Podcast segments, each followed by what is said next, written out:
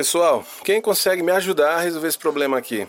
É o seguinte, você está dirigindo para a sua casa e o caminho leva 10 minutos, mas chega uma mensagem no seu celular. Sem tirar a mão do volante, você dá uma olhada na mensagem e vê que alguém pedindo para você comprar pão. Você resolve passar na padaria, o que aumenta 2 minutos na hora que você vai chegar em casa.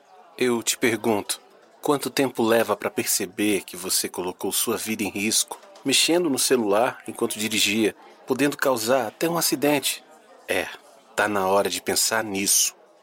Perceba o risco. Proteja a vida. Movimento Maio Amarelo. Estamos no Maio Amarelo, mês da campanha que busca alertar e conscientizar a população para a redução de acidentes no trânsito. No ano de 2020, o tema da campanha é Perceba o risco, proteja a vida. No ZOR, no áudio anterior, a gente ouviu falar sobre a importância de percebermos os riscos e proteger a vida no trânsito. Isso aí, Jean.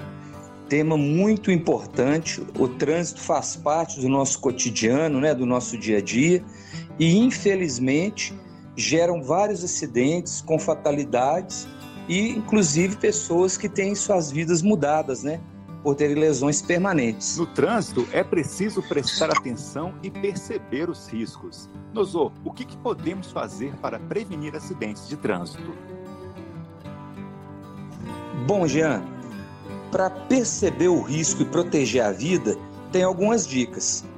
Sempre utilizar o cinto de segurança, não utilizar o celular ao dirigir, respeitar as sinalizações de trânsito, os limites de velocidade, manter uma distância segura né, do veículo da frente, utilizar a cadeirinha para as crianças, manter a manutenção do veículo sempre em dia sempre atravessar na faixa de pedestres e sempre, se beber, não dirija. Obrigado, Nozô.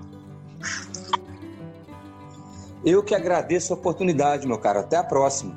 O movimento Maio Amarelo serve para conscientizar para a redução dos acidentes de trânsito e que surgiu com uma só proposta: chamar a atenção da sociedade para o alto índice de mortes e feridos no trânsito, pois a cada hora quatro pessoas morrem de acidente de trânsito no Brasil.